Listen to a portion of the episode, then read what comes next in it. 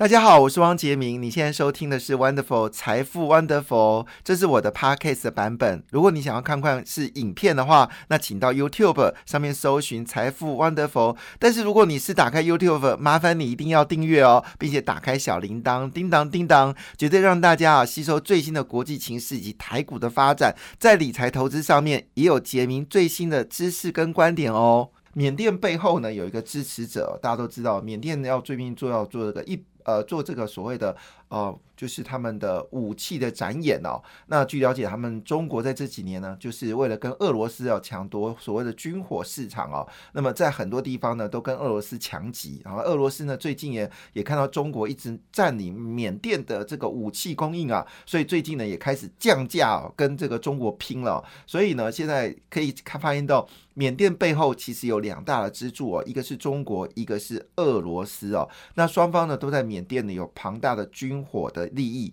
那么中国呢，因为不断的去掠夺所谓的就是供应哦，所谓第三世界的这个武器哦，使得中国的武器销售呢在全世界排名第二名哦。你很难想象，对俄罗斯是第三名哦，真的非常难想象啊。就是这些集权国家卖武器其实赚很多钱，当然因为卖美武器被卖原因是因为它需要庞大的研发费。费用哦，可是虽然说中国是这么讲了哈，但是呢，最近在中国呢，其实大家最惶恐的事情是什么呢？就是你的脸，你的脸被盗用哦。哎，盗脸这个字眼很特别，我们知道中国大陆呢，因为呢，它就有用以前呢用指纹辨识呢落伍啦，好，这个用眼睛辨识呢还算可以啦，好，那么最强的事情呢就是人脸一刷就过了。那当然我们知道 iPhone 也有些功能啊，所以很多人妻呢都趁着老公在睡觉的时候呢，把手机往脸老公的脸一刷，你的内容全都漏了哈。好，当然也可能用手指趁老公睡觉的时候呢，把手指按一下。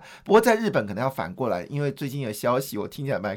就是二十岁到四十岁的已婚日本女性啊，有四十七 percent 呢都有这个出轨的经验呢。那可能日本老公要反过来用指纹刷一下，老婆你到底有没有跟别人暧昧？哈，好，当然这件事情呢，在全世界是一个不可逆的，就是科技越来越发展。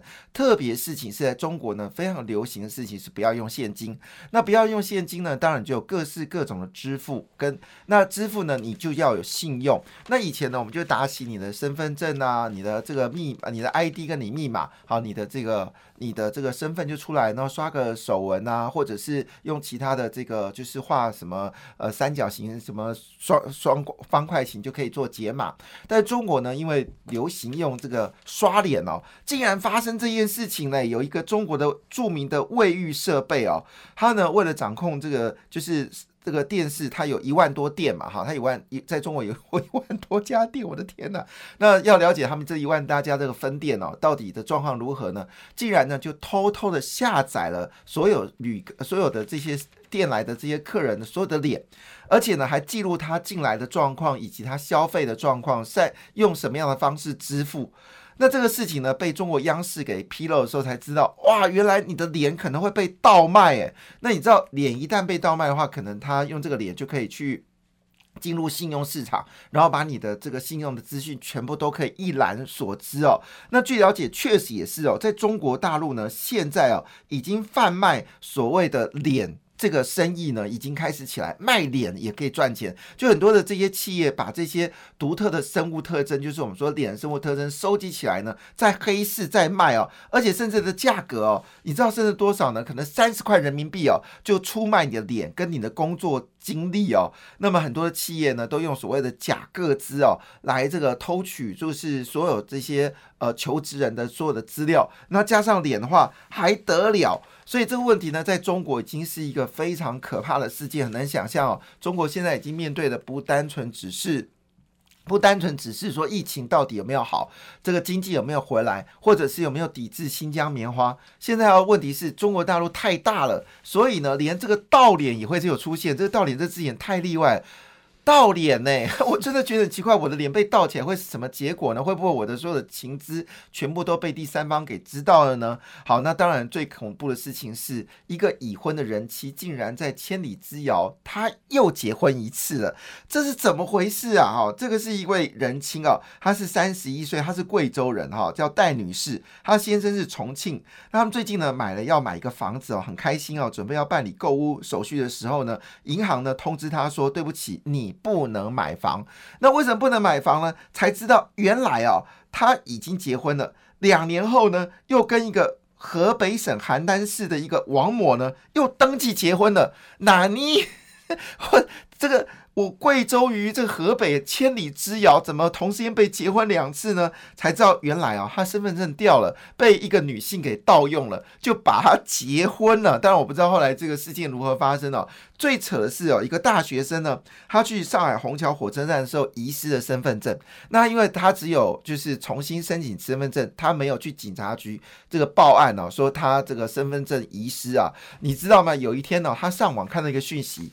他变成董事长了，而且呢，欢迎跟这家公司贷款，而且在深圳。哎，哪里一抵上海哎，那抵深圳开公司呢？他吓坏，立刻到深圳哦去调查，才发现到呢他的身份呢已经被冒用了，被一家公司呢钱庄呢当做是个贷款公司哦，吓坏了他啊，宝宝吓死了。那当然就把这事情给处理了。中国到底还有多少无奇不有的事情呢？好，我们就拭目以待啊。当然，我们知道全球股市在礼拜五真的表现的很好，我想可能关心股票市场在礼拜六、礼拜天的心情非常的愉悦啊。为什么呢？因为费半指数呢。在礼拜五的表现呢，相当的惊人哦。那么一口气呢，在费半指数是大涨了四点九五个百分点呐啊。那当然，这影响所及呢，包括道琼标准五百指数、纳斯达克都交出了非常好的一个成绩单哦。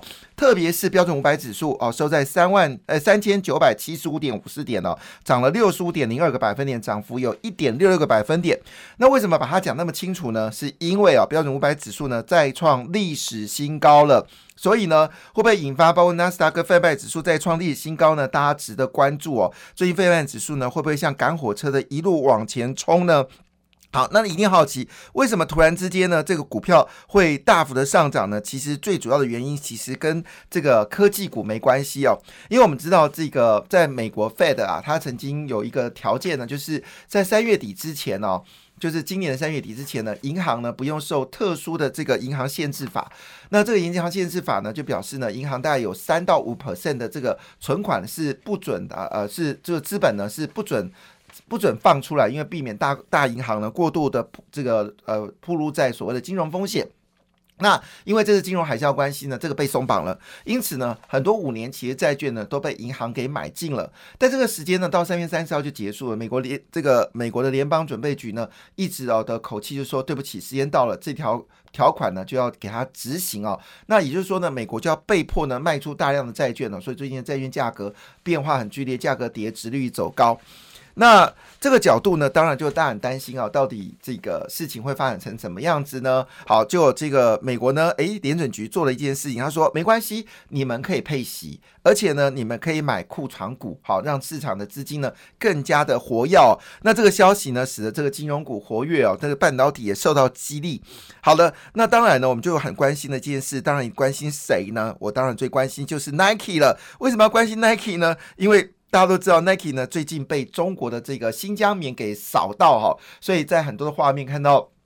这个中国运动员好可怜哦，他鞋子呢穿 Nike 的就要拿这个这个呃，就是这个一些贴布啊，把它遮起来啊。今天画面看到，就运动员呢在沈阳办活动的时候呢，他就要把这个贴布呢贴上，把他的标签给贴这个遮掉。那有一位这个跳远的高手呢，好，他身上衣服呢当然是厂商赞助的，然后特别用黄色的胶带呢就把他的这个品牌给遮住哦，好辛苦哦。好，那大家好奇，这么大一个打击，哈，中国这么大的市场，在 Nike 将近有二十五 percent 的一个业绩，哈，那影响会不会很剧烈呢？答案是，我觉得中国的这些小粉红可能要哭哭了。你不哭哭，我帮你哭两声。好，为什么呢？因为 Nike 啊上涨了三点三八个百分点哦，那么这也就意味着是美国呢，就你不买我 Nike，我卖给别人。但事实上是怎样啊？事实上是。Nike 的店呢，还是很多的年轻人冲进去买哈，因为想说这个会不会因为这个事情，Nike 的鞋子会降价？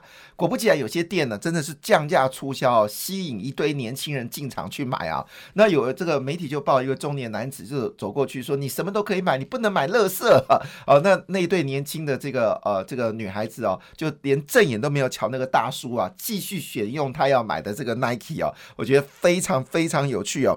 那当然，在整个费半指数里。涨幅最惊人的就是应用材料了。那么硬材呢？据了解，因为这个台积电它要扩厂，那么这个英特尔呢也要扩厂啊。那许久没有听到扩厂的格罗方德呢，就全球的第三、第四大的晶圆代工厂呢，据了解。也要扩厂哦。那么应材呢，就是提供半导体最主要的设备公司呢。那么一口气呢是暴涨了七点四五个百分点呢。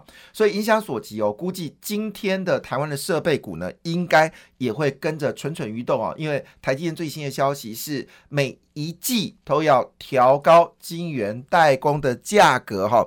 那么需求已经开始积极的要开发出来了，全世界都走向代工，呃，走向这个扩厂啊，包括中国也有很多扩厂。所以这个消息会不会让今天的工具机以及这个哦，就是设备业有机会往上走高呢？那我们的工具机工会哦，也特别说一句话。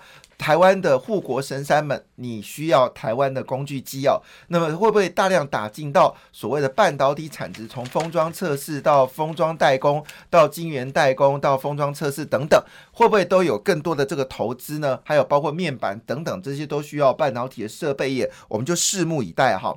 当然，大家最关心的就是台积电的 ADR 还不错，是上涨了五点五三个百分点，比非半指数的四点九五帕呢，还要足足高了将近有零点六个百分点。呢好，我们再翻到最近这几天呢的这个指台积电的表现呢，坦白讲应该算是不错。我的所谓的不错跟呃好不好的标准是什么？简单一句话，就是费半指数跌的时候，你跌不要比费半指数跌得多；那么涨的时候呢，你要涨得比费半指数来得高。那最近这一周呢，你会发现台积电的表现呢，确实都如此啊。所以在上礼拜三、礼拜二看到台积电的一个低点呢，这可能就是近期的低点哦。那台积电往上走高，那么连电的上涨幅度呢，是稍微输给了费半指数，上涨三点七六个百分点。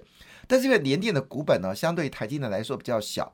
那如果台积电要调高价格，如果是针对二八纳米下成熟制程的价调高价价格的话呢，那联电更有调高价格的可能哦。因为我们知道最近的这个。车用晶片呢，确实缺货的非常惊人哦，订单呢挤爆了这个世界先进哦。世界先进原本不，它这个车用晶片占它业绩大概只有百分之十哦。那最近因为这个部分呢，它也扩大了这个生产的范围。那么台积电呢，用紧急的这个速度呢，也在扩大生产车用晶片。那台湾用成熟制程制造车用晶片最厉害的就是联电了。所以那这个情况下，联电在中国有两家工厂，那其中有个工厂一直在亏钱哦，就是福建那个。那会不会因为这个消消息，福建晋华就有可能赚钱呢？那福建晋华一直是联电最大的这个呃，就是烫手山芋了。因为过去几年就是亏钱、亏钱、亏钱，开起门来就亏，早上亏，晚上亏，天天亏，月月亏，季季亏，年年亏哦。所以把联电赚的钱呢，都被这个晋华啊就给这个吃掉了。那因为晋华的这个制程呢是越来越成熟了，所以其实你看联电不是看联电在台湾赚多少钱，而是它的这个烫手山芋晋华有没有办法。由亏转盈，那么联电就具有大爆发的可能。外资看两年后的联电呢，这个呃 EPS 呢，有的看到是将近六块钱哦，是非常恐怖的事情哦。那么据了解呢，目前为止呢，这个车用晶片已经影响到电动车了，所以呢，特斯拉呢也下跌了三点三九个百分点了。但特斯拉说很臭屁哦，他说。我们特斯拉啦，再过几年呢，就会把苹果干掉了哈！哇，真啊恐怖嘞哈！好，到底是怎么回事呢？但是当然，台湾也不是省油灯哦，特斯拉也瞧不起红海啊，说台湾没有组合的能力啦，台湾只有制造零件能力哦。因为 M I H 已经正式哦发布第一款 Model C 哦，造型非常的好。那么这个呃红海的 M I H 呢是整车代工。